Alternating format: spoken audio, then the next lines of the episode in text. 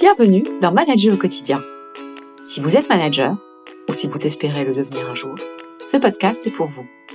Je m'appelle Rifa Choulet et je suis coach professionnel.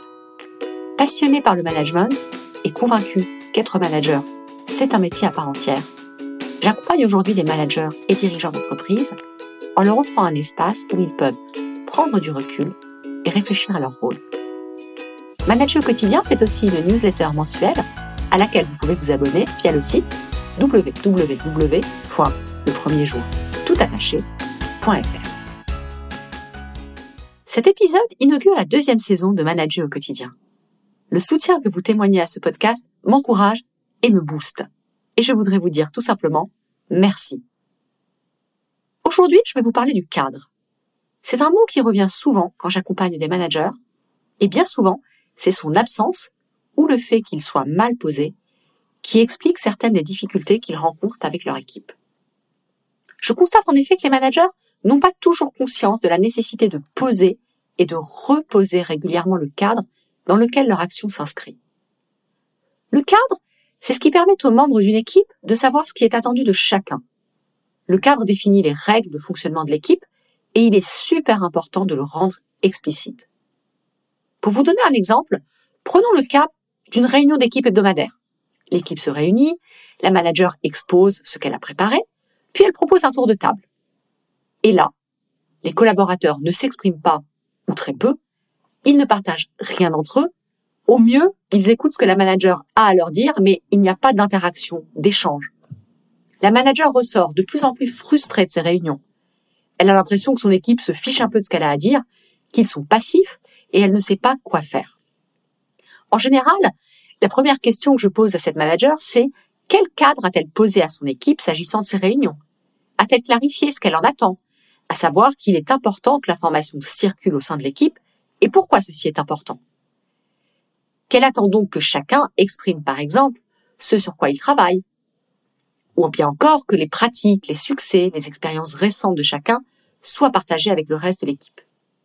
Dans de telles situations, le plus souvent, ce n'est pas tant que les collaborateurs ne sont pas intéressés par la réunion ou ne veulent pas s'exprimer, c'est plus simplement que leur manager n'a pas été explicite sur l'objectif de ces réunions d'équipe.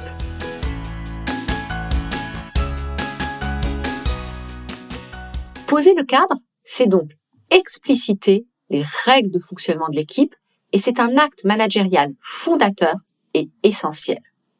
Quand on est manager, et qu'on explicite le cadre auprès de son équipe, on pose à la fois ce qui est attendu, mais aussi ce qui est permis ou non. On pose également quand et comment il est possible de déroger au cadre. Dit autrement, poser le cadre, c'est rendre visibles les attentes et les modalités de fonctionnement du groupe. Alors bien sûr, pour rendre visible, il est important d'exprimer. Et c'est là que certains managers ne sont pas forcément à l'aise, notamment parce qu'ils craignent d'être perçus comme trop directifs. Et en même temps, lorsqu'ils ne le font pas, c'est finalement l'inverse qui risque d'arriver, à savoir d'être perçu comme un manager qui n'assume pas son rôle et ses responsabilités, voire d'être un manager fuyant.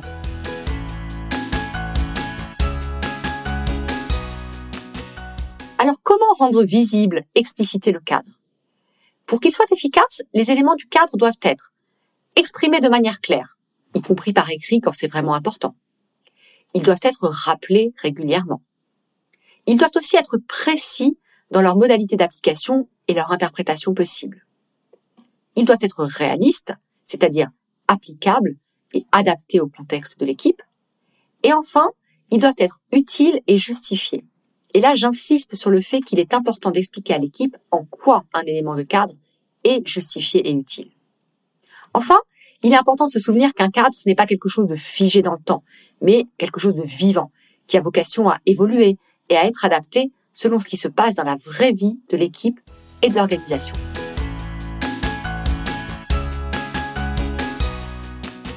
Maintenant que vous en savez plus sur cette notion de cadre, je vous invite, cher manager, à interroger votre pratique et à vous demander si, selon vous, le cadre que vous avez posé à votre équipe est suffisamment explicite. Pour cela, repensez par exemple à une situation où vous avez été agacé, frustré, par une incompréhension avec un de vos collaborateurs ou avec l'équipe. Une fois que vous avez identifié cette situation, je vous propose de l'aborder sous cet angle du cadre. qu'est-ce qui, dans cette situation précise, relève d'un élément de cadre qui n'aurait pas été posé ou insuffisamment? Ça y est, vous l'avez?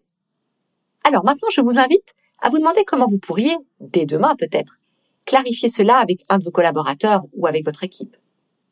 Je serais très heureuse de recevoir vos retours d'expérience là-dessus, alors n'hésitez pas à m'envoyer un message avec vos petites histoires autour du cadre. Voilà, nous arrivons au bout de ce nouvel épisode de Manager au quotidien. J'espère que vous l'avez trouvé utile et que cela vous aidera dans votre quotidien de manager. Si cet épisode vous a plu, n'hésitez pas à en parler autour de vous et à me laisser un avis et des étoiles sur la plateforme. Vous pouvez aussi vous abonner pour être notifié des prochains épisodes.